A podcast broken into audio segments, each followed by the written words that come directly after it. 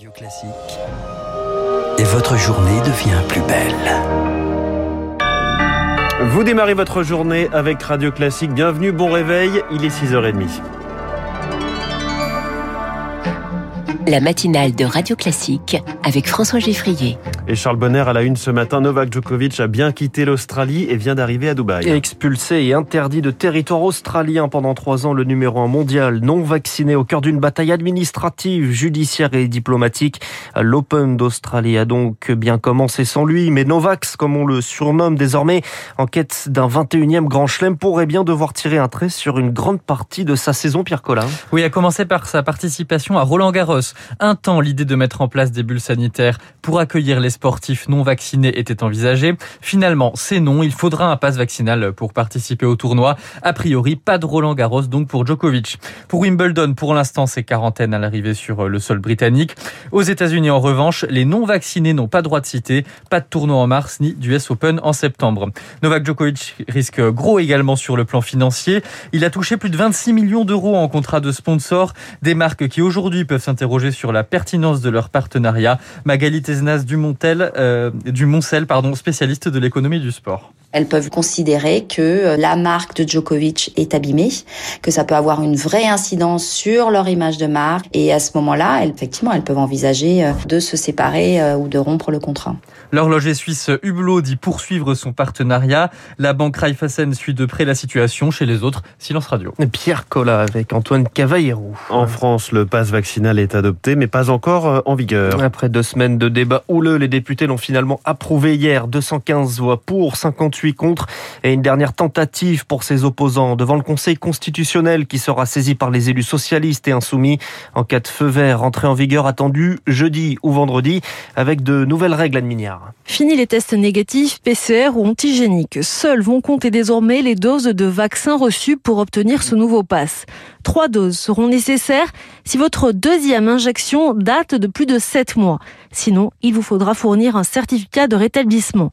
Le pass vaccinal sera exigé pour les plus de 16 ans pour fréquenter mais aussi travailler dans les restaurants, les salles de sport, pour participer à des activités culturelles ou de loisirs et emprunter les transports interrégionaux.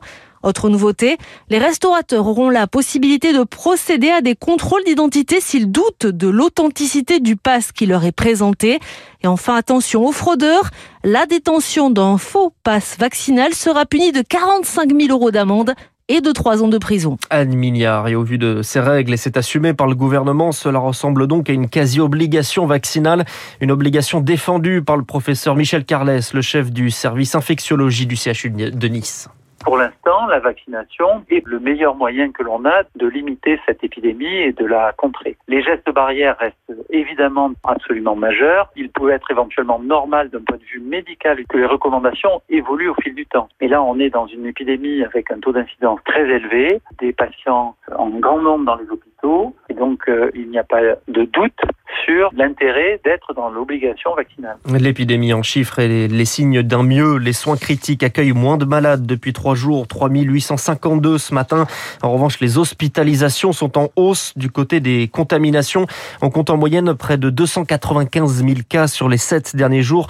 C'est moins que la semaine dernière. Le directeur général de Pfizer, Albert Bourla, estime ce matin dans le Figaro que nous allons, je cite, bien reprendre une vie normale, bientôt reprendre une vie normale. Le patron de Pfizer annonce également l'investissement de 520 millions d'euros sur 5 ans avec un renforcement de l'usine Novacep de Morinx dans les Pyrénées-Atlantiques où sera produit le principe actif du Paxlovid, la pilule du laboratoire américain contre le Covid qui doit faire son arrivée en France dans les pharmacies à la fin du mois. Ah, ces centaines de millions d'euros euh, annoncés dans le cadre du sommet Choose France, on y revient dans le journal de l'écho juste après ce journal. Une nouvelle grève en vue dans les écoles. Le SNES FSU appelle à une journée de mobilisation ce jeudi contre les protocoles sanitaires avec des actions plus locales. Le syndicat annonce des grèves dans certaines académies. Aux États-Unis, une enquête de portée internationale après une prise d'otage dans une synagogue du Texas. Un acte de terrorisme, selon les mots du président Joe Biden. Le preneur d'otages mort samedi était un citoyen britannique. Deux personnes arrêtées par la police anglaise. Tous les otages ont été libérés sains et saufs. Le Liban, au cœur d'une crise économique sans précédent. Une mission du Fonds monétaire international débute à Beyrouth aujourd'hui pour tenter de redresser l'économie du pays. Quatre Libanais sur cinq vivent désormais en dessous du seuil de pauvreté. Mais pour bénéficier de l'aide du FMI, il faut des réformes. Et Marc Tédé, on en est encore loin. L'économie libanaise ne s'est jamais aussi mal portée. La dette publique avoisine les 96 milliards de dollars et le quotidien des habitants s'organise entre pénurie d'essence, coupure d'électricité et quête de biens de première nécessité. Le pays aurait besoin de 10 à 15 milliards de dollars pour sortir la tête de l'eau, estime Karim Emil Bitar, professeur à l'Université Saint-Joseph de Beyrouth.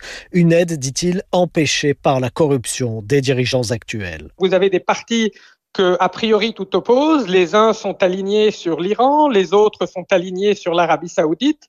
Mais quand il s'agit de se répartir le gâteau, de faire des combines financières, on les trouve tous dans un même camp. La classe politique libanaise ainsi euh, que l'oligarchie politico-financière qui gouverne le Liban depuis 30 ans ne souhaite pas se soumettre aux euh, injonctions de transparence, de restructuration euh, des banques, de réforme de l'électricité qui sont des préalables exigés par le Fonds monétaire international. D'ailleurs, les Libanais ne redoutent plus l'intervention intervention du Fonds monétaire international, mais espère qu'elle les aidera à assainir la gestion du pays. Marc Tédé. Puis on termine avec du football et la Ligue 1. Marseille tenu en échec 1-1 hier par Lille qui est joué pourtant à 10 pendant une heure. Euh, Marseille est troisième du championnat à deux points de Nice. Merci Charles Bonner. Vous revenez tout à l'heure à 7h30 pour le journal sur Radio Classique. Euh, le prochain journal, c'est à 7h avec Lucille Bréau. Il est 6h36. La France brille sur la scène économique mondiale. On va le lire.